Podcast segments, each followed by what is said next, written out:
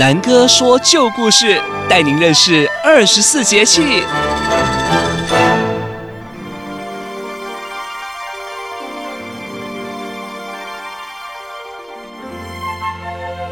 各位小朋友们，大家好！又到了南哥说旧故事的时间喽。今天呢，我们要聊聊的是冬至这个节气。冬至是黑夜最长、白天最短的一天。冬至之后啊，白天呢就会慢慢的越来越长，夜晚也会慢慢缩短。冬至啊，等于是冬天的最谷底。小朋友有没有发现，最近下课的时候天都已经黑了呢？之前下课回家哦，天都还亮着，对吧？还可以打打球、出去玩。现在如果没有灯光哦，都伸手不见五指喽。表示啊，太阳很早就下山了，所以白天的长度比之前短了许多。那冬至之后呢，白天跟黑夜的长度就会慢慢慢慢调整回白天长、黑夜短的状态。讲到冬至，大家就会直接联想到汤圆还有团圆，对吧？那么到底冬至吃汤圆这个习俗是怎么开始的呢？就让南哥来说给你听哦。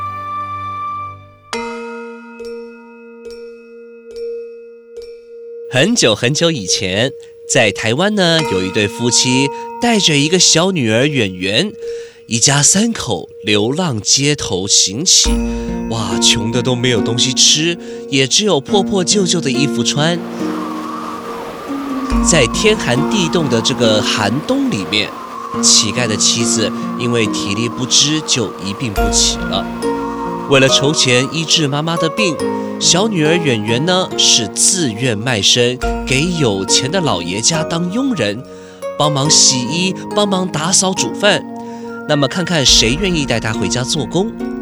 到了离别的这一天，刚好就是冬至，父女就约定好了：女儿啊，无论你到哪个家里打工，每年冬至。就在老爷家的大门口的门环上粘两颗汤圆，这样我就知道你是平安的。如果要找你，也就知道你在哪里了。爸爸，你放心，好好照顾妈妈，我会记得的。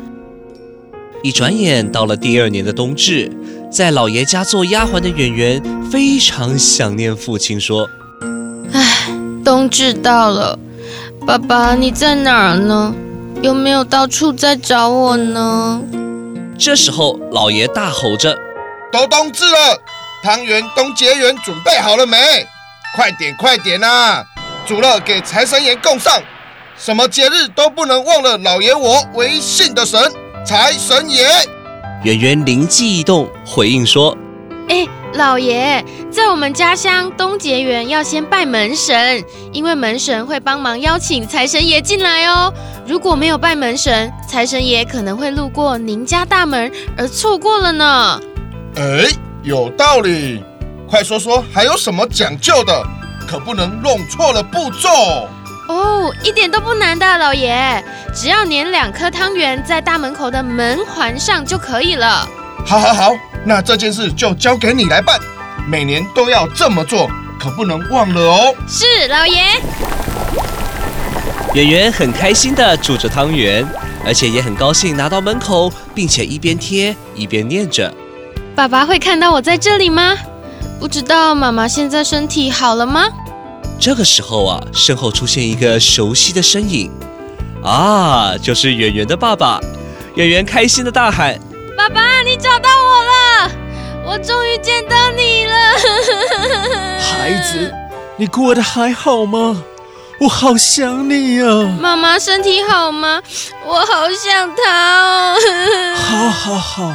天气太冷了，我们找个地方歇息吧。我自己先出来找你的。那就好，那就好。就这样，父女在冬至这一天团圆了。几年后，他们有了自己的家。每到冬至，父女俩都不忘过去那段心酸的往事，还是按照当时的约定，在门环上粘上汤圆。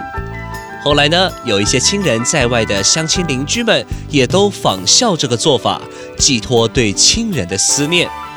有些人呢，取其团圆、吉利的含义，也照样去做。这个习俗就这样传遍了闽南、台湾一带，而且啊，冬至要吃汤圆，代表团圆的习俗也就渐渐地传了下来。小朋友，是不是一个很感人的故事呢？而因为冬至啊，白天最短，夜晚最长，所以古人将这阴极之日视为迎接阳气的日子，重要性呢比其他的节气是高一点，知名度也大一点，甚至是好比过年哦。古代人常说冬至大如年呢。今天南哥说旧故事就说到这里喽，期待与您再一次的空中相会，拜拜。